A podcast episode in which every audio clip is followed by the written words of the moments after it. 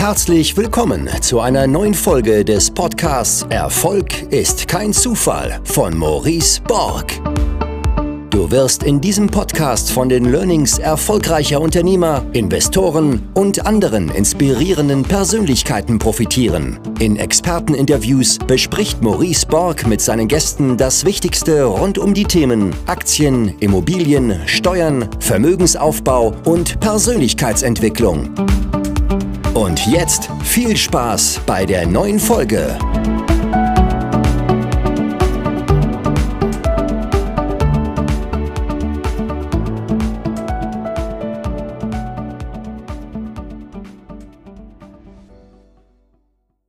So, ich darf, glaube ich, dann anfangen. Zunächst einmal Hallo, ich freue mich, dass ihr alle da seid, weil das wird für mich heute auch so eine Premiere. Deswegen habe ich jetzt auch mich hier schon hingesetzt, weil die Aufgabe von Maurice war ja, dass ich heute mal mein Wertpapierdepot hier vorstellen soll. Und das ist ja eine Liste, die habe ich dabei mit 100 Titeln. Da habe ich gesagt, okay, wenn du jetzt über jeden Titel zwei Minuten sprichst, dann sitzt du jetzt die nächsten dreieinhalb Stunden hier. Also das ist, also Maurice stellt ja immer so herausfordernde Aufgaben, aber ich mache es dann halt doch ein bisschen anders, weil wir ja eben sehr viel weniger Zeit haben. Und ich werde das Depot zwar natürlich in Grundsätzen vorstellen und äh, ich glaube, viel interessanter ist, warum sieht das Depot heute so aus? Weil äh, wir hören ja in den letzten Wochen jetzt sehr häufig aus jeder verschiedenen Richtung das Wort Zeitenwende. Das hören wir aus der Politik, das hören wir aus der Wirtschaft und überall her. So, wir wollen uns heute mal natürlich mit dieser Zeitenwende an den internationalen Finanzmärkten beschäftigen. Und warum Zeitenwende? Ja, wir haben ungefähr 40 gute Aktienjahre hinter uns mit einigen Unterbrechungen. Aber im Prinzip muss man sagen, äh, wenn jemand so wie ich das gemacht habe vor 40 Jahren, angefangen hat in Aktien zu investieren, und heute eben auf diese ersten Investments von damals zurückschaue, stellt man fest mit, ich sag mal, den erhaltenen Dividenden und dem Reinvestieren der Dividenden, dass sich dieses Kapital in etwa verhundertfacht hat. Und äh, die Frage ist natürlich, wie geht das jetzt weiter? Und da gibt es einige Dinge, die zeigen in die Richtung, dass auch die Zukunft durchaus sehr, sehr, sehr gute Chancen uns bietet. Aber es gibt eben möglicherweise auch ein paar Bremsklötze. Und äh, darüber möchte ich heute eben, eben einmal kurz eben so ein bisschen, so ein bisschen äh, referieren. Äh, in den letzten 40 Jahren hatten wir eine ungeheure Triebfeder. Das, waren die, das war die internationale Zinsentwicklung. Ja, also als ich anfing 1982 in Aktien zu investieren, da stand ich vor der Alternative, mich für eine Festgeldanlage zu interessieren, die mir damals fast 10% Zinsen brachte, oder mein Geld eben mit ein bisschen Mut in diese schwankenden Aktien zu investieren. Und ich habe mich damals eben da äh, entschieden, eben, eben Aktien für zu kaufen. So, und was ist jetzt passiert in diesen letzten 40 Jahren? Wir hatten eben einen großen Turbo, der uns 40 Jahre begleitet hat. Denn unter Schwankungen sind seit 1982 die Zinsen eigentlich permanent immer weiter gesunken. Und das bedeutet natürlich, dass eben festverzinsliche Anlagen eine Zeit lang sehr attraktiv waren, weil man hatte eben hochverzinste Anleihen im Depot. Die brachten eben anfangs äh, eben 10 Prozent und mehr Zinsen. Noch in den 90er Jahren bekam man eben für, für länger laufende Bundesanleihen 6 Prozent Zinsen. Und dadurch, dass natürlich im Prinzip die Zinsen immer weiter absanken, stiegen die Kurse der Anleihen automatisch immer weiter mit. So, und da wissen wir heute, da sind wir jetzt eigentlich ausgereizt in diesem Thema. Weil die Notenbanken haben das eben zugelassen, weil wir eben 2008, 2009 schon mal vor einer, ich sag mal, fast Kernschmelze des Finanzsystems standen. Und äh, damals hat man eben diese Kernschmelze verhindert, indem man eben praktisch damals eine Zinspolitik gefahren hat, wo man praktisch die, die Zinsen ja jetzt seit eigentlich mittlerweile einer Dekade auf Null geschoben hat. So, und das hat natürlich dann in den letzten zehn Jahren dafür gesorgt, dass Aktien äh, sehr, sehr, sehr attraktiv waren.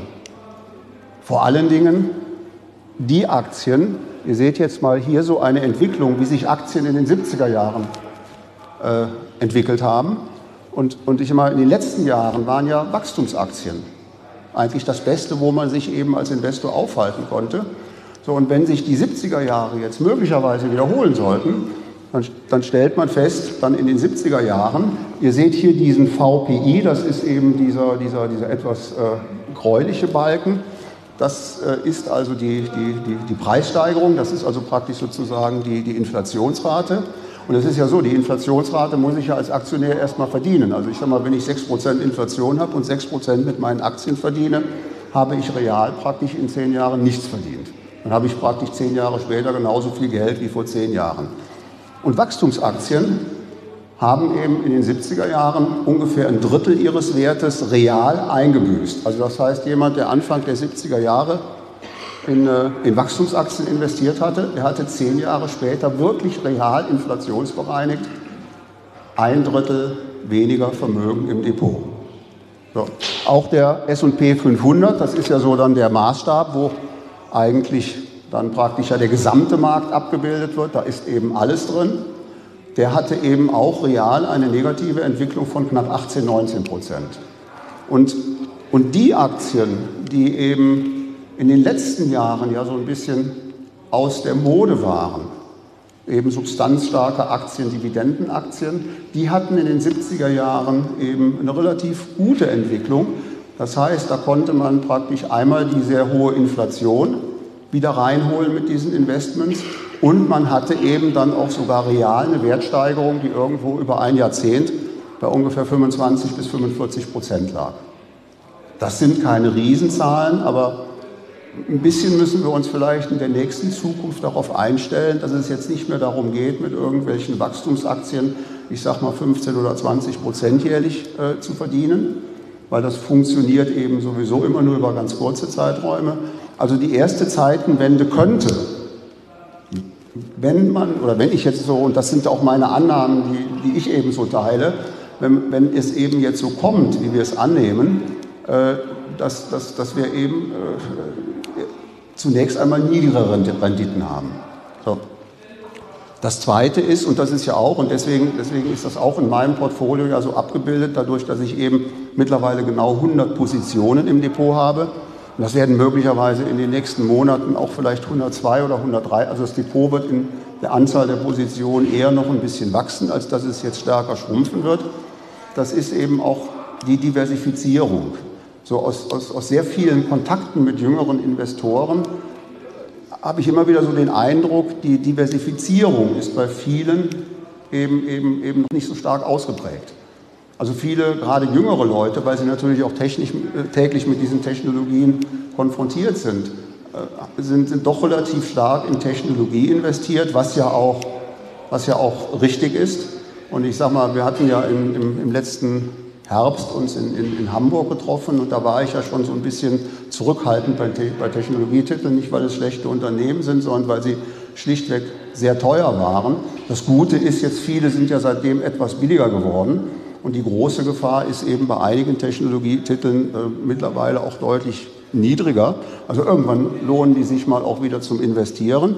Aber ich glaube, eine Diversifizierung ist eben sehr wichtig, weil unser Leben besteht eben nicht nur aus Technologie, es besteht eben auch aus Industrie, es besteht eben auch aus Banken, es besteht eben auch, und wer hätte das gedacht, wenn man mal überlegt, so vor zwei Jahren, wenn man da über Ölwerte diskutiert hätte. Ja, da haben wir alle gesagt, meine Güte, können wir das nicht mal endlich hinter uns lassen, dieses Thema. Wer braucht überhaupt noch Ölwerte?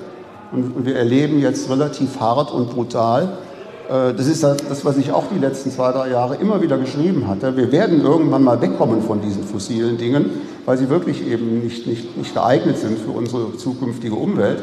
Aber wir kommen wirklich auf die nächsten zwei, drei Jahrzehnte äh, von diesen Werten noch nicht weg. Und plötzlich ist das eben das Segment oder, oder der Bereich oder die Branche, die sich, ich sag mal, also wo wir, wo wir jetzt in den nächsten Jahren wahrscheinlich die Gewinne sehen werden, die früher nur so Unternehmen wie Google und Apple gemacht haben. Und das nehmen die Kurse dieser Werte ja auch schon etwas vorweg, denn, denn viele, viele Rohstoffwerte und Ölwerte haben ja jetzt in den letzten anderthalb Jahren teilweise 100, 200, 250 Prozent zugelegt. So. Also, aber das zeigt eben, wichtig ist eben auch eine, eine, eine, eine Diversifizierung, weil, weil wir fahren Autos, wir, wir verbrauchen Energie, äh, wir, wir brauchen permanent chemische Produkte. Also kaum einer von euch könnte euch vorstellen, wie viel Chemie jetzt hier ist. Also ohne Chemie würde ich jetzt diesen Vortrag nicht halten, weil ich hätte das Mikrofon nicht. Ohne Chemie könnte ich jetzt in diesem Stuhl nicht sitzen. Ohne Chemie würde ich auf dieser Bühne jetzt nicht sitzen können. Also unser Leben besteht eben auch äh, zu großen Teilen eben aus, aus Chemie. Und deswegen ist es eben, ist es eben so, äh, so sehr wichtig, auch über andere Branchen nachzudenken. Und wenn, und, und, und wenn ich jetzt mir mein Depot angucke, da findet man eben alles drin. Gewisse Sachen, die, die, die tue ich übergewichten. Äh, das sind zum Beispiel die, die Banken. Das mache ich deswegen, weil Banken vor einigen Jahren extremst billig waren, weil die Banken waren ja praktisch die, die praktisch vor 12, 13 Jahren die, die, die diese große Finanzkrise verursacht haben. Und wenn, wenn, man, wenn ihr euch mal sehr langfristige Charts von einigen großen Banken anguckt, auch wenn sie jetzt die letzten zwei, drei Jahre sehr, sehr, sehr gut gelaufen sind. Ja, also äh, gibt es immer noch genügend Banken. Mein ehemaliger Arbeitgeber, die UBS, die, der Kurs hat sich zwar jetzt von 8 auf 18, 19 Franken erholt, aber die Aktie war irgendwann mal bei 70 Franken. Ja, also das heißt, da ist, und da komme ich jetzt gleich auch noch mal dazu, ähm, warum mache ich das mit den Finanzwerten? Einmal, weil ich es eben, und das sagt ja auch Warren Buffett immer, weil ich es eben verstehe, ich habe 30 Jahre bei Banken gearbeitet aber zweitens, weil wenn das mit der Inflation, und das sehen wir ja jetzt, mit der Inflation sich verfestigt, Banken auch sehr stark davon profitieren, weil die Gewinne überproportional dann steigen. Weil, um es ganz einfach auszudrücken, also eine Bank vergibt ja Kredite. So, und jede Bank hat ein Kreditbuch. Und jetzt nehmen wir mal ein Kreditbuch von, ich sag mal, 10 Milliarden einer Bank. So, und da kann sie im Moment, sage ich mal, vielleicht 1%, 1,5% Zinsen durchsetzen. Wenn sie demnächst 3% da durchsetzen kann, dann kann sie ihre Umsätze verdoppeln. Natürlich hat sie im Einkauf auch eine höhere Zinsbelastung, weil sie muss das, erst sie muss das ja refinanzieren. Aber unterm Strich wird sich das Cost-Income-Ratio der Bank, also die Kostenquote, äh, massiv verbessern, weil ich kann dann in Zukunft praktisch dieses doppelte Zinseinkommen mit denselben Kosten verwalten, wie ich es heute noch kann, weil mein Kreditbuch ist ja immer noch dasselbe mit 10 Milliarden. Ich kann halt nur plötzlich doppelt so viel darauf abrechnen beim Kunden, habe eben im Einkauf ein paar zusätzliche Belastungen, aber der Kostenblock in der Bank, der bleibt unverändert. Und jetzt müssen wir uns mal überlegen, was machen wir, wenn die Zinsen irgendwann mal auf 5 bis 6 Prozent gehen. Das soll jetzt keine Prognose sein, aber äh, das, das sind auch keine Utopiesätze. Das heißt, die Banken haben da eben die Möglichkeit, ihre, ihre, ihre Umsätze und Erträge ungeheuerlich in den nächsten Jahren äh, zu steigern. So, das heißt, dass sie dann eben, eben, eben auch, auch Profiteure sind. Natürlich haben sie auch gewisse Risiken, wenn die Wirtschaft sich jetzt bedingt durch diese Kriegssituationen der Ukraine besonders stark abschwächen würde, gibt es natürlich wieder eben Ausfälle bei Krediten und das, be das bedeutet eben, eben Abschreiber. Aber es ist eben immer ganz wichtig, und das sage ich auch jedem Anleger, äh, immer möglichst dort auch etwas mehr zu investieren, was man besonders gut versteht, so wie es ja Warren Buffett als eine seiner ganz großen, ganz großen äh, äh, Regeln ja auch vorgibt. Eben, man soll eben immer nur das machen, was man auch versteht oder was man vielleicht gelernt hat. Ja, mein, Neuerdings investiert Warren Buffett ja doch in den letzten Jahren öfters in Technologiewerte, angefangen von IBM über Apple. Haben ja vielleicht einige von euch gelesen, ist er jetzt eben bei, bei HP eingestiegen und hat dort eben äh, äh, gekauft. Also, wenn man, wenn, man, wenn man sich jetzt eben äh, davon ausgeht, dass, dass, dass eben die nächsten Jahre so ein bisschen die Wiederholung der, der, der 70er Jahre bringen, ja, dann dann könnte das möglicherweise mal so, so ein Blick sein, wo sind denn die Werte, die relativ gut durch eine Krise kommen. Und, und das ist ja so ein, so ein zweiter großer Block in meinem Depot neben den Bankwerten, von denen ich eben äh, ein großes Zutrauen habe, die auch nach wie vor billig sind, das ist ja bei mir eine gewisse Fokussierung auf die Werte des alltäglichen Lebens. Und zwar vor allen Dingen eben die, die Werte, die wir verbrauchen. Ein iPhone ist für uns auch ein, ein Produkt des alltäglichen Lebens, aber das verbrauchen wir nicht, das gebrauchen wir. Es gibt viele Produkte, die verbrauchen wir und das bedeutet, wir verbrauchen sie und das Unternehmen muss deswegen diese Produkte permanent erneuern. Und das sind so banale Dinge, wir stehen morgens auf und putzen uns die Zähne. Das sind so normale Dinge, wie dass wir unsere Waschmaschine anschmeißen und Waschmittel verbrauchen. Dass wir, ich sag mal, essen und trinken. Man, lassen wir uns doch mal überlegen, was wir machen würden, wenn die ganze Menschheit jetzt einfach mal für acht Wochen aufhört zu essen und zu trinken. Dann wäre dieser Planet unbewohnt, die, Klima, die Klimakrise wäre dann vollkommen abgehakt, Ziel erreicht. Aber wir, also das heißt, von unserer Geburt an bis zum Ende unseres Lebens äh, ist die Menschheit praktisch den ganzen Tag damit beschäftigt, sich ausreichend zu ernähren. Und das sehen wir jetzt auch wieder sehr dramatisch eben, eben an den, den, den, den Auswirkungen, die uns durch diesen Krieg drohen. Je länger das der dauert, dass eben die Ernährungssicherheit in ärmeren Ländern ein ganz großes Thema werden wird. Also China hat ja jetzt schon wieder ein Food ein sogenanntes Food Security Programm äh, ins, ins Leben gerufen, um halt einfach vorbereitet zu sein wenn das eben wieder zu einem Engpass ist. Also wir Menschen müssen das tun. So, und das zeigen auch eben historische äh, äh, Vergleiche aus der Vergangenheit mit der Börse, dass in, in, in, schwierigen Börsenzeiten, in schwierigen Börsenzeiten man mit solchen substanzstarken Alltagsunternehmen, die genau die Produkte herstellen, die wir täglich verbrauchen, dass man damit sehr, sehr, sehr gut durch mal Börsenkrisen kommen. So, und jetzt habe ich eben, äh, ich sag mal, so sehr viel von Börsenkrisen äh, äh, gesprochen. Ich habe jetzt noch eine zweite Grafik mitgebracht, wenn man die jetzt einfach mal kurz zeigen könnte. So, und, und da will ich jetzt mal gucken und ein bisschen einordnen, wo stehen wir denn da? So, und ich habe sie jetzt auch hier bei mir. Und jetzt brauche ich mal meine Brille. Ja, und da seht ihr eben eine, eine Entwicklung. Eine Entwicklung die kommt aus Amerika, weil man da eben einfach schon dieses statistische Zahlenmaterial hat, was jetzt fast 100 Jahre zurückreicht, wie sich praktisch seit dem Jahre 1925 bis heute eine Aktienanlage entwickelt hat.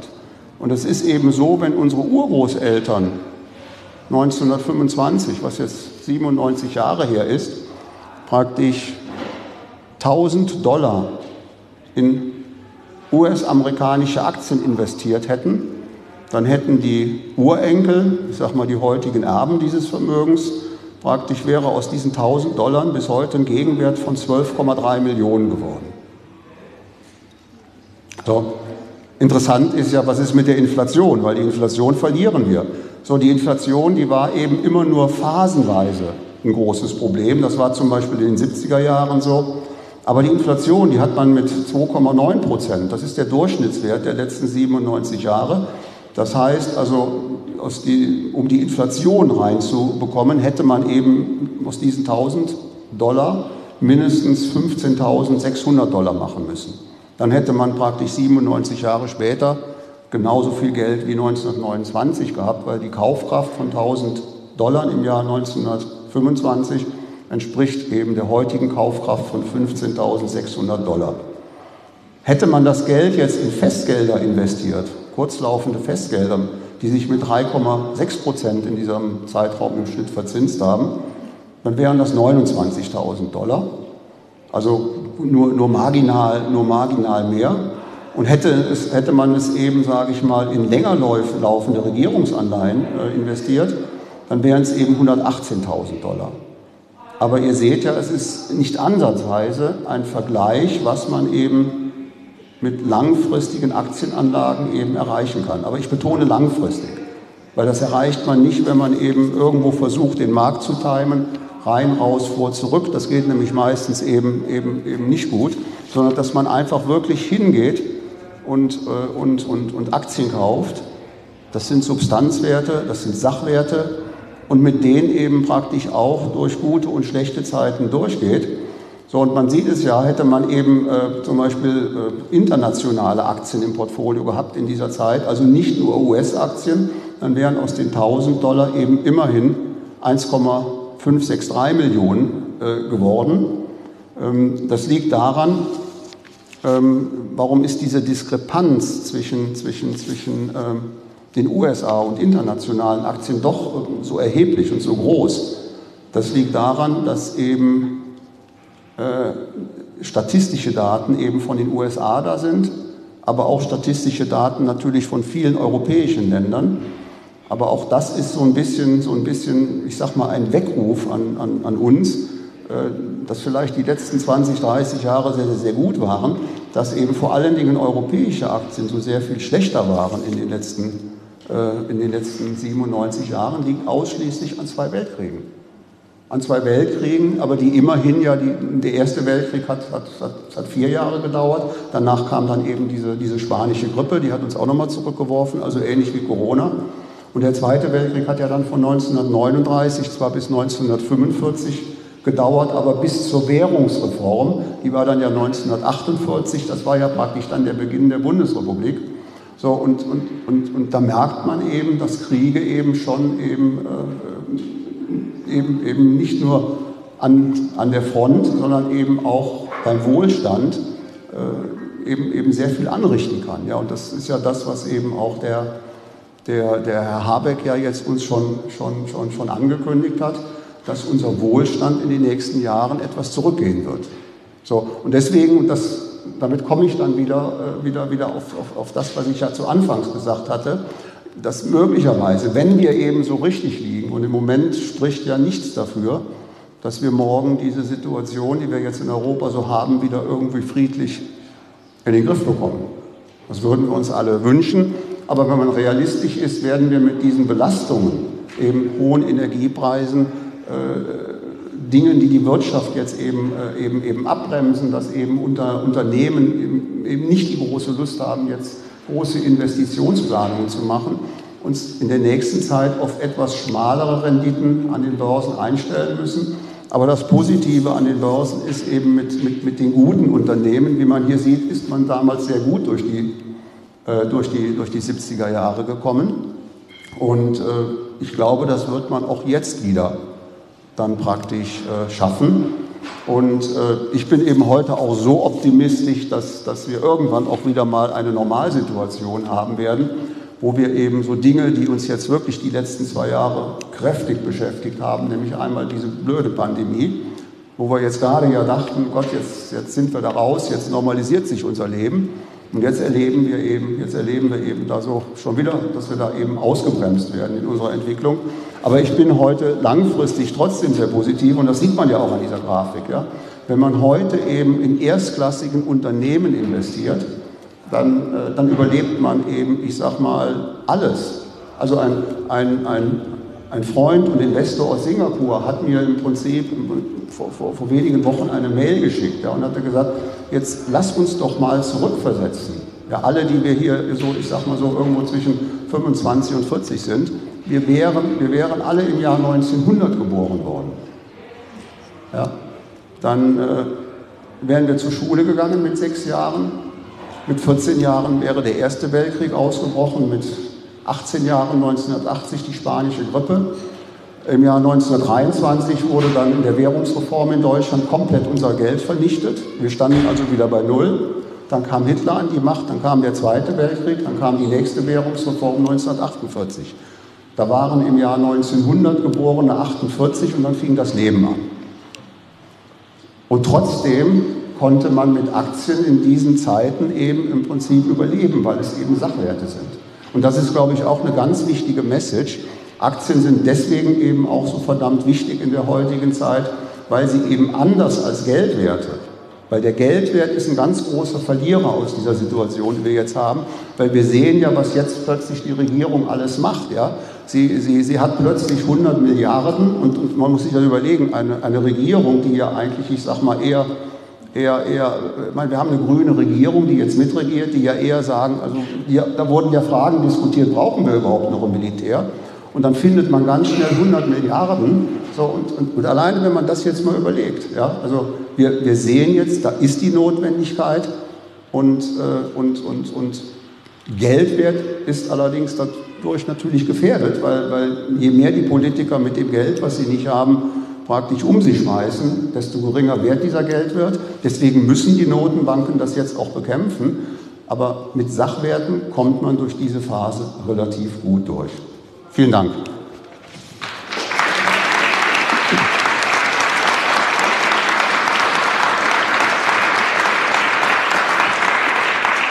Ich weiß jetzt nicht, haben wir jetzt noch irgendwie ein paar Minuten für Fragen, falls ihr noch Fragen habt? Wie bitte? Gut. Also wenn ihr Fragen habt, bitte.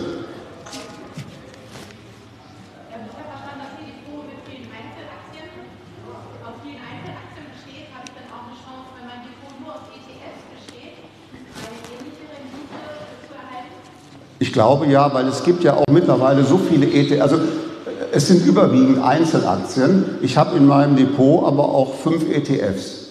Oder im Moment sind es vier, aber ich gucke mir im Moment einen fünften an. Also ich habe äh, praktisch, äh, praktisch zwei globale ETFs. Einmal von iShares einen, das ist so ein Global 100. Der, der, der, der pickt halt aus global äh, 100 vielversprechende Dividendenwerte raus. Dann habe ich von, von, von Vanguard einen, äh, der, der hat ungefähr 1600 Werte im Moment. Das ist dieser All-World Dividend. Und ich hatte jetzt gerade ja gestern oder vorgestern eine kurze Story gemacht, diesen Asia Pacific. Das ist ein Fonds, der, der äh, praktisch in der Region Asien-Pazifik, also praktisch stark Australien, Neuseeland, Japan und Hongkong Dividendenwerte nimmt und einen Emerging Market. Also das heißt, wenn man sagt, ich möchte jetzt auf dividendenstarke Werte setzen, weil die sich ja in den 70er Jahren ganz gut entwickelt haben, kann man das mit dem ETF genauso gut wie mit Einzelaktien erreichen. Dankeschön. Kannst du da fünf oder drei größten Werte vorstellen? Ähm, das verschiebt sich. Also ich kann auf jeden Fall den allergrößten vorstellen. Das ist die Clinovelle. Und das ist äh, ein gutes Beispiel auch, äh, äh wo man sieht, wie sehr Diversifikation eine sehr schlechte Entwicklung eines Wertes. Also Clinuvel ist mit Abstand mein größter Wert, ist die einzige Position, die über 5% hat von den 100 Titeln. Und diese Aktie hat ja dieses Jahr schon 40% verloren und hat sich seit November letzten Jahres jetzt mehr als halbiert. Und trotzdem ist mein Depot in diesem Jahr jetzt bei knapp über 5% im Plus.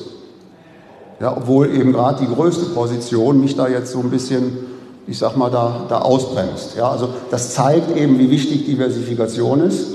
Dass man so, ich glaube an T-Novell, das ist jetzt nicht so ein, so ein, so ein Riesen, äh, ein Riesen Blue Chip, aber es ist eben ein Substanzunternehmen, weil das Unternehmen ist ja vollkommen schuldenfrei, ist, ist hochprofitabel und hat die Chancen eben, äh, es ist ja ein Biotechnologieunternehmen, es hat ein Medikament zugelassen, das finanziert jetzt alles, das finanziert jetzt Erträge, die, die ich sag mal 20, 30 Prozent im Jahr wachsen und über die nächsten Jahre weitergehen. Und diese Erträge hat es im Moment in zwei, drei Entwicklungen, ja, wo wir eben noch nicht wissen, ob sie durchkommen. Aber wenn sie durchkommen, dann wird dieses Unternehmen sich eben, also, also äh, vom heutigen Wert, ich hatte vor, vor, vor kurzem mit dem Vorstandsvorsitzenden des Unternehmens äh, gesprochen, das, heute, das Wert hat heute eine Market Cap von ungefähr 880, 890 Millionen. Und Ziel ist, dieses Unternehmen in den nächsten vier, fünf Jahren auf eine Größenordnung von 5 Milliarden Market Cap zu bringen. Das wäre also so in etwa das Fünffache. Ob das in den vier, fünf Jahren äh, funktioniert, das weiß ich nicht. Ja, zwingend notwendig ist natürlich dafür, dass eben diese, diese Dinge, die man im Moment in der Pipeline hat, dass davon, also man hat zwei Dinge in der Pipeline, die vielversprechend sind, dass zumindest eins davon funktioniert. Aber man muss auch ganz ehrlich sagen, auch in der dritten Phase scheitern immer noch eine ganze Anzahl von Unternehmen. So, und dann bei zweites und drittes Unternehmen, das ist immer ganz unterschiedlich. Also relativ hochgewichtet habe ich die, die Daimler. Äh, gut, die ist jetzt durch den Spin-off ein bisschen billiger geworden. Das ist immer so, eine, so, ein, so ein Wert, die relativ zu den größeren im Depot gehört. Und auch diese amerikanische Merck ist eine, die relativ hochgewichtet ist bei mir. Und äh, und das sind, also so Daimler ist jetzt so nicht der typische, der typische äh, Defensive wie so ein Pharmawert oder wie eine Procter Gamble und so. Ähm, aber, aber, aber Daimler war ja halt auch ziemlich ausgeblutet die letzten Jahre. Das ist ja so ein, so ein Qualitätsunternehmen in Deutschland, wo ja eben verschiedene Vorstände, ich sag mal bis vor wenigen Jahren, wirklich alles falsch gemacht haben in diesem Unternehmen, was man falsch machen konnte. Und man hat sich gewundert, dass Daimler trotzdem immer noch Geld verdient. So, und jetzt sieht man eben, es ist, es ist eins der deutschen Vorzeigeunternehmen. Es wurde halt nur 20 Jahre lausig schlecht gemanagt. Und das sieht jetzt eben, eben vielversprechend aus. Ja, aber es kann auch sein, weil es ein stark zyklisches Unternehmen ist, dass ich dort die Position möglicherweise mal, äh, mal, mal, mal reduziere. Und unter den Banken ist derzeit meine größte Position die Bank of America und die gehört auch zu den größeren. Wenn du heute nochmal neu beginnen würdest mit investieren, würdest du dann auch auf Einzelaktien oder auf ETFs und auch auf Dividende? Ich ich habe damals mit vier Einzelaktien begonnen, weil da gab es noch keine ETFs. Ich würde wahrscheinlich heute mit ETFs anfangen. Und mit dem Wissen von jetzt? Mit dem Wissen von jetzt würde ich heute, weil, weil wie gesagt, ich, mit vier Aktien habe ich zwar eine gewisse Streuung, aber hätte ich eben im Jahr 1982, ich sag mal, hätte es 1982 schon eine Wirecard gegeben, wo man sagte, das ist das beste deutsche Unternehmen, was es gibt, und hätte 25 Prozent meines Geldes dann 1982 in Wirecard gesteckt und die wären dann ein halbes Jahr später Konkurs gegangen, ja, dann, äh, dann, dann hätte das einen herben Rückschlag. Äh, Gott sei Dank gibt es alle vier Unternehmen noch, äh, in die ich damals investiert habe und alle vier sind auch heute noch in meinem Depot. Ja, aber ich glaube, heute würde ich eben aus diesen Diversifizierungsgründen, würde ich mit einem ETF anfangen. Weil man sieht es ja auch sehr gut an dieser Größenposition. Ich bin von Kinovell ungeheuer überzeugt. Und trotzdem, der Wert hat jetzt äh, seit November sich mehr als halbiert. Weil man sieht es ja auch, also ich sage mal, ein ähnliches Unternehmen ist ja die Biontech. Ja, mein Biontech hat einen ungeheuren Höheflug gehabt. Äh, die haben tolle Sachen in der Pipeline, die sind noch nicht da. Aber der Kurs hat ja auch stark Federn gelassen. Also jemand, der heute Biontech im Depot hat, der sollte einfach da ruhig, ganz ruhig bei der Sache bleiben. Also das Unternehmen, da kann noch viel kommen. Aber es muss, die Börse ist halt immer so, die sagt, klasse, so ein, so ein Medikament ist jetzt zugelassen, also kommen dann übermorgen die Erträge. Ja, in dem Moment, wo so ein Unternehmen die Zulassung hat, jetzt einen Wirkstoff verkaufen zu können, patentgeschützt zu sehr hohen Preisen mit sehr hohen Margen. Ja.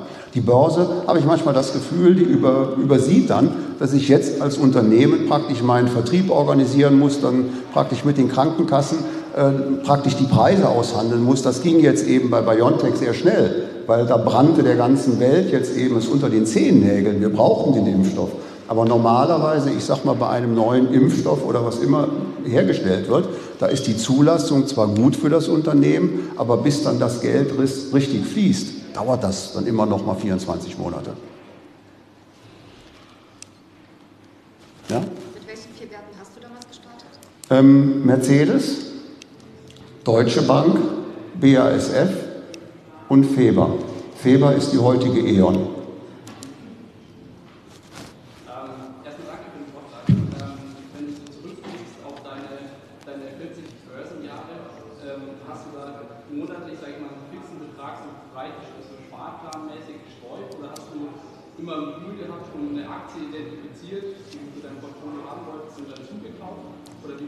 Ähm, also, also meine Frau und ich, wir haben uns dann immer so etwas definiert, wie viel wir sparen wollen.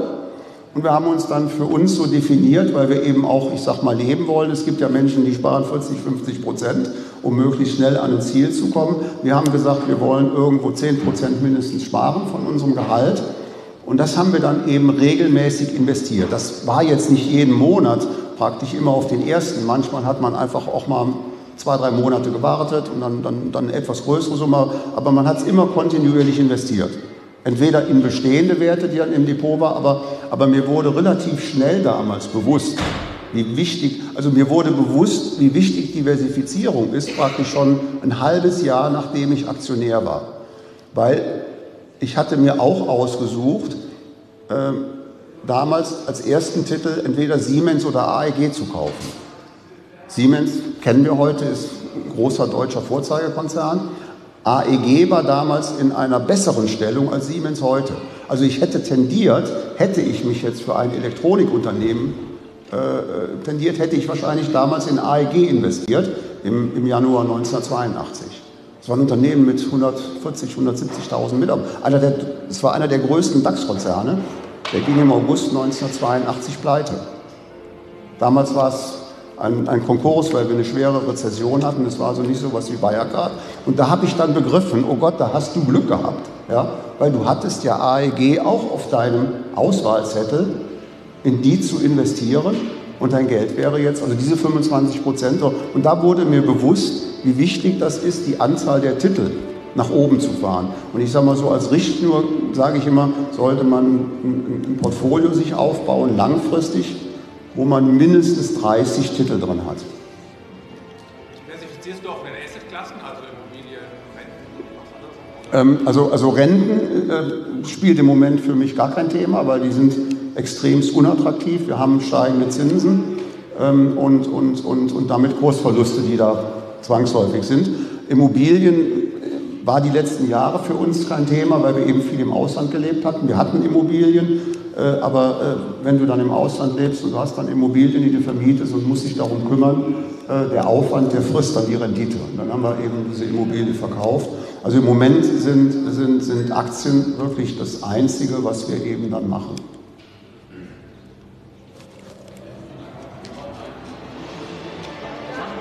Ja, ich, sorry.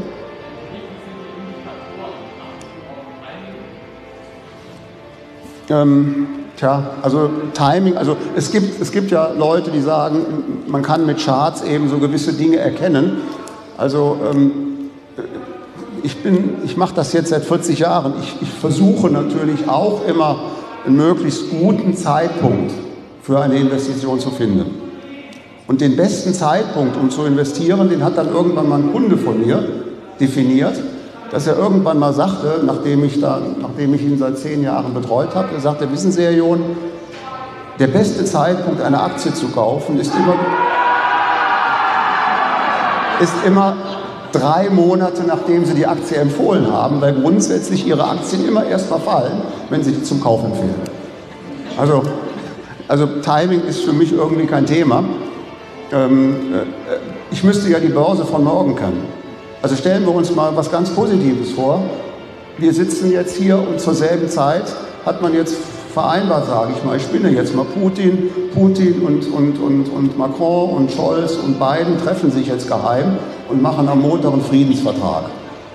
Da wird der DAX wahrscheinlich relativ kräftig steigen. Aber wir wissen auch, leider Gottes, es kann in der nächsten Woche eskalieren. Also, also Timing, da müsste ich ja praktisch die Börse von morgen oder übermorgen kennen. Und die kenne ich nicht und deswegen spielt es bei mir keine Rolle. Ich habe eine Frage. Ich bin erst seit kurzem investiert. Ja. Und was für Tipps kannst du mir geben bezüglich Exit-Strategien? Also ich baue ja, analysiere ja ein Unternehmen, mhm. was für meine Strategie passt. Mhm.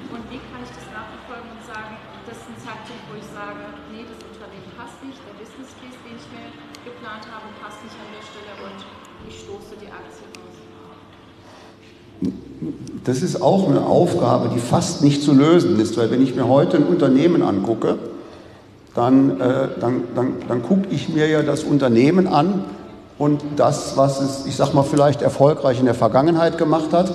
Und dann habe ich ja im Prinzip äh, praktisch das Management dieses Unternehmens, was mir, was mir dann eben sagt, weil man muss ja bedenken, also ich achte immer sehr stark auf das Management.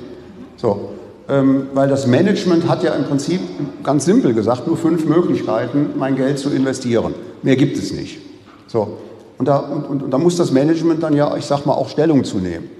So. Und, und, und wenn ich das nachvollziehen kann und ich, ich, ich finde das glaubwürdig und das Unternehmen konnte auch beweisen, dass es in der Vergangenheit damit Erfolg hatte, ja, dann, dann ist das schon mal, ich sag mal, eine gute Indikation, wenn dann die Aktie auch attraktiv bewertet ist, zu investieren. Aber ich weiß natürlich nicht, äh, was das Management dann in Zukunft macht. Ja, weil, weil auch die machen Fehler, auch die vertun sich. Und, ähm, und, und das muss man, das, das ist eben etwas, was ich eben immer, immer so beobachte, ja, in, äh, wie, wie man dann so, kurz bevor ich jetzt hier gerade nach Köln kam, habe ich zu Hause kurz den, äh, den, den Vorstandsvorsitzenden von der Telekom äh, äh kurz gesprochen. Und äh, die hatten ja gerade ihre Hauptversammlung, ja, und, und, das ist natürlich auch interessant. Ich meine, im Moment macht die Telekom relativ viel richtig, ja, aber man muss eben, ich sag mal, auch die Verschuldung des Unternehmens im Auge behalten, weil die wächst eben auch munter weiter. Also es ist dann auch die Aufgabe, eben immer das so ein bisschen, so ein bisschen zu verfolgen.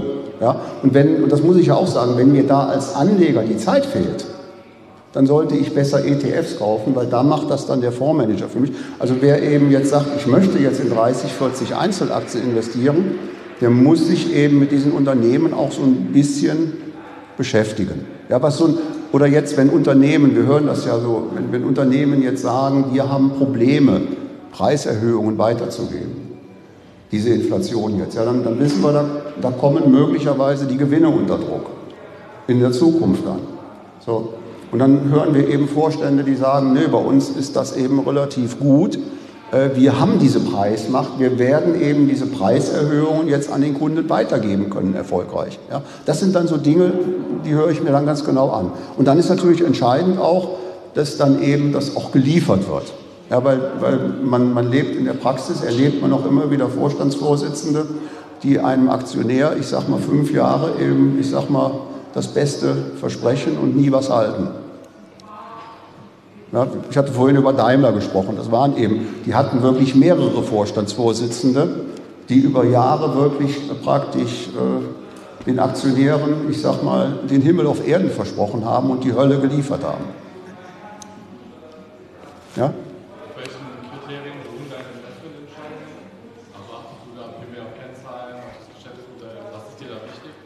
Ähm, ich, ich achte sehr stark auf die Bewertung. Das war zum Beispiel einer der Gründe, warum ich eben ganz, ganz wenig Technologieaktien in der letzten Zeit im Portfolio hatte. Nicht, weil das eben schlechte Unternehmen sind. Ja, also, also Google ist ein fantastisches Unternehmen, Apple ist ein fantastisches Unternehmen. Also bei, bei Meta mache ich da gewisse Abzüge, das ist für mich wirklich kein fantastisches Unternehmen. Äh, aber, aber, aber Google zum Beispiel oder auch Microsoft und Apple sind fantastische Unternehmen. Aber da würde mich heute, für mich persönlich, bei einem Investment ein bisschen die Bewertung stören. Da würde ich eben warten, kommt die Bewertung runter und dann, äh, und dann investiere ich.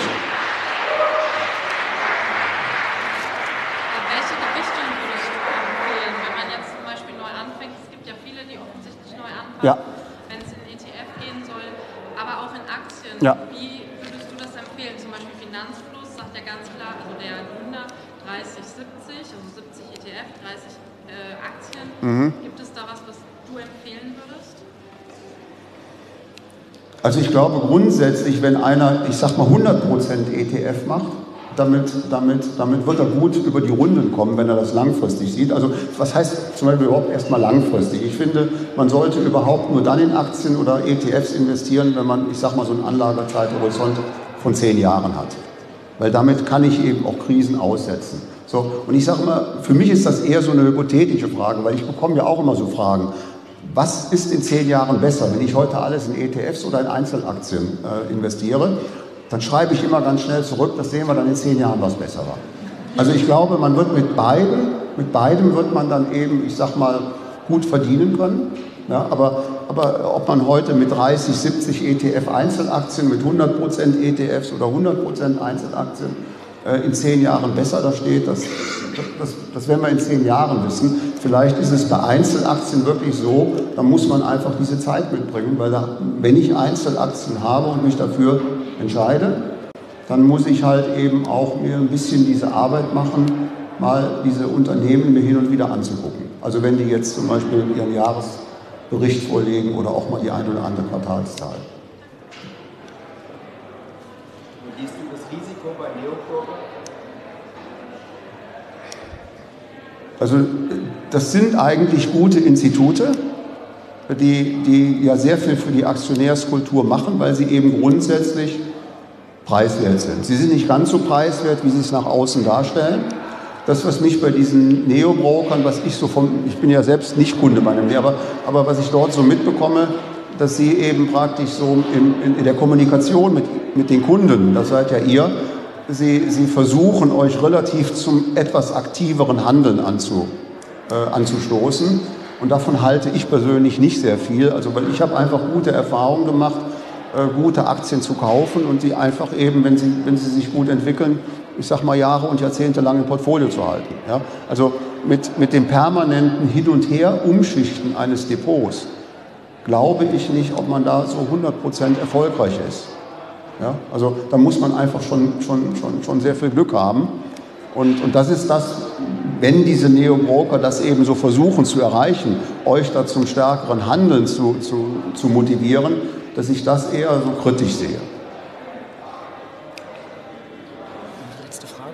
Okay, ich höre gerade eine Frage noch, ja? Sonst ist die Bewertung ist dir wichtig.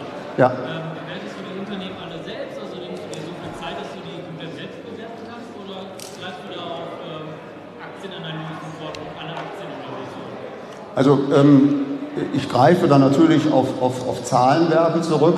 Also, also äh, etwas, äh, was, was auch, glaube ich, sehr wichtig ist, die besten Zahlen, und das sind auch die verlässlichsten Zahlen, die bekommt man immer direkt von den Unternehmen selbst. Also wenn ich jetzt in eine Bayer investiere, jeder große, jedes große Unternehmen hat eine Abteilung, die heißt Investor Relations.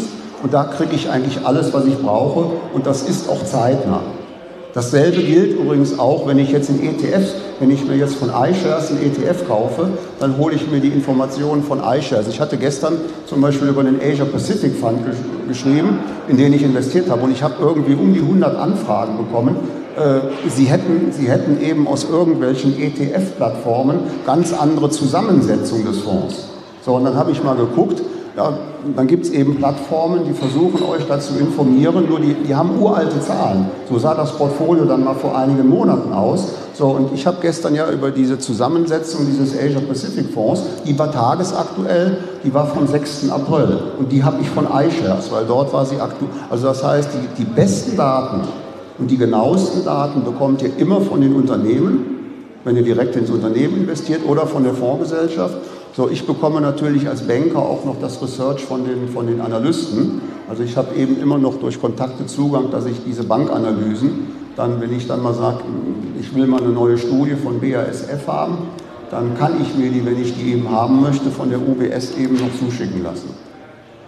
Ja, aber also das Beste ist immer von den, von den Unternehmen selbst, weil die Zahlen, weil, weil es gibt so viele Aktiendatenbanken und da ist teilweise oft, da sind Sachen drin, die sind nicht zeitnah korrigiert worden, die sind schlichtweg teilweise überaltet. Da stimmen dann Dividendenrenditen nicht, weil dort noch alte Zahlen drin sind, Kurs-Gewinn-Verhältnisse nicht so. Das ist die Qualität so einer Aktiendatenbank, lebt halt damit, wie, wie schnell wird das aktualisiert. Super.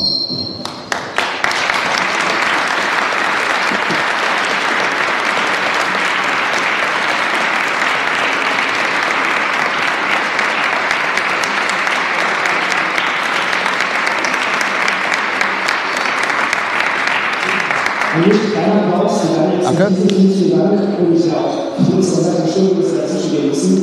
Und wir müssen natürlich auch Zeit machen. Sie, jetzt 10 Minuten Pause, Pause sozusagen, und dann könnt ihr euch noch nicht angefangen. Viel Spaß. Schwierig dazwischen zu gehen.